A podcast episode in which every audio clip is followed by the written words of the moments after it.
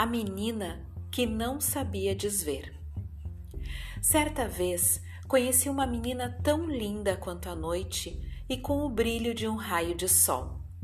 Seus olhos eram tão verdes que se confundiam com as folhas das árvores enquanto passeava pelas praças arborizadas, balançando seus lindos vestidos coloridos entre os jardins em dias de primavera.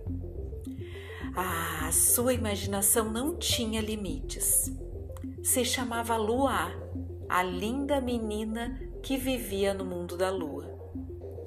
Os vestidos de Luá eram bordados de estrelas, que brilhavam no escuro e iluminavam o caminho enquanto ela passeava pelo vilarejo onde vivia, cercada de livros com histórias de aventuras e muita fantasia.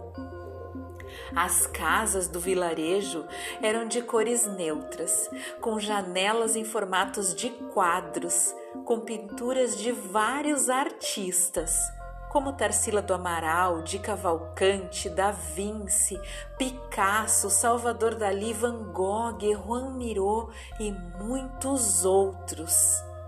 As portas, as portas das casas eram em formatos de páginas de livros, como se você abrisse as portas das casas e entrasse no mundo da imaginação e nessas portas haviam trechos de histórias ou de poemas curtos, como esse de Mário Quintana. Os poemas são pássaros que chegam, não se sabe de onde pousam no livro que lês. Quando fechas o livro, eles alçam voo como de um alçapão. Eles não têm pouso nem porto, alimentam-se em cada par de mãos e partem. Ah, em todo lugar havia leitura. Haviam praças arborizadas. Em seus galhos, em meio às folhas, podiam-se ver alguns livros pendurados. E os bancos das praças eram em formatos de livros abertos. Na parte de trás dos livros haviam a foto do autor e o título do livro do qual o trecho do poema foi retirado.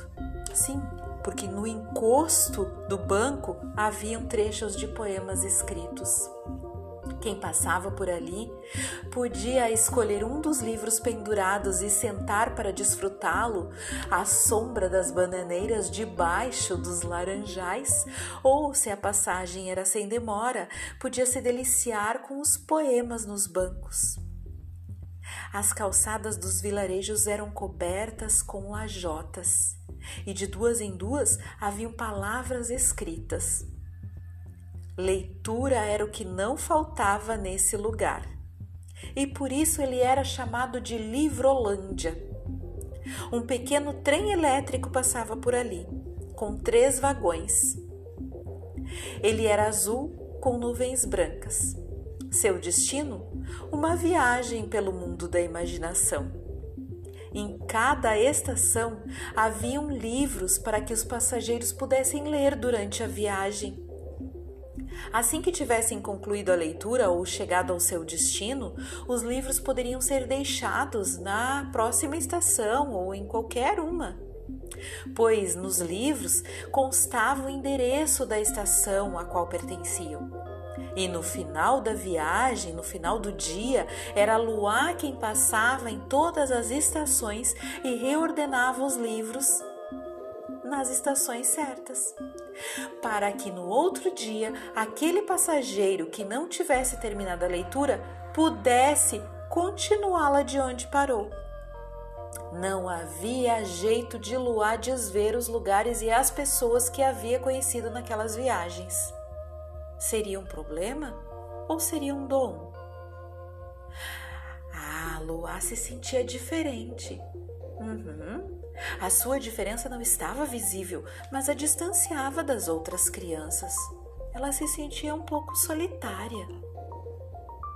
Ela não esquecia nada, nada do que tinha visto ou lido.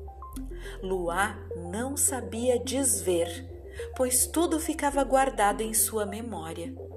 Havia coisas as quais até ela gostaria de desver, para vir outras mais bonitas em seu lugar, mas não havia como. Nada ia embora, nada. Um dia, Luá andava pelas ruas de Livrolândia quando avistou um lindo pássaro, nunca visto antes.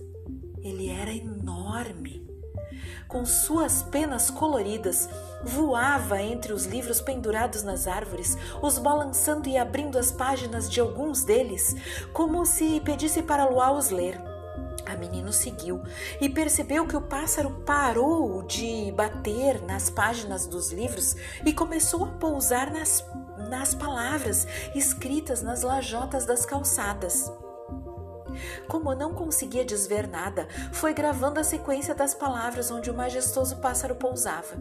E foi assim que Luá, sem perceber, escreveu um poema. Página virada, página rasgada, página vazia e num zás surge a poesia.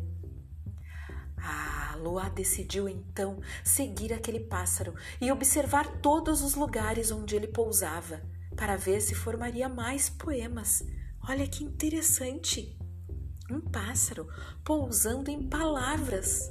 O pássaro, percebendo que a menina estava seguindo, pousou nas seguintes palavras: Menina filha da lua, eu queria muito saber o que seria de você se não soubesse ler, se não pudesse escrever, se eu voasse para longe e não conseguisse mais me ver? O que seria de você se pudesse me esquecer?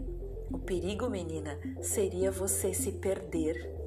Foi então que a menina percebeu que aquele lindo e majestoso pássaro não era um simples pássaro mas sim as asas de sua imaginação. Assim os dois seguiram passeando por Livrolândia, criando poemas e histórias juntos, sem jamais os desver. Poemas e contos que todos em Livrolândia e fora dela puderam ler. Poemas como esse. Algum dia serei livre, abrirei minhas asas sobre o mundo, voarei pelos campos infinitos, Sentirei a brisa do mar acariciando-me, o perfume das flores envolvendo-me, o toque suave do vento levando-me. Irei em tua direção. Algum dia, certamente pousarei em tua janela e darei asas à tua imaginação. Algum dia. Dizem que Luá saiu pelo mundo a declamar poemas, contar histórias, incentivar as crianças a encontrarem os seus próprios pássaros ou os criarem, e aos adultos a reencontrarem e despertarem os seus pássaros adormecidos. E essa é a história da menina que não sabia desver, de Sandra Remede.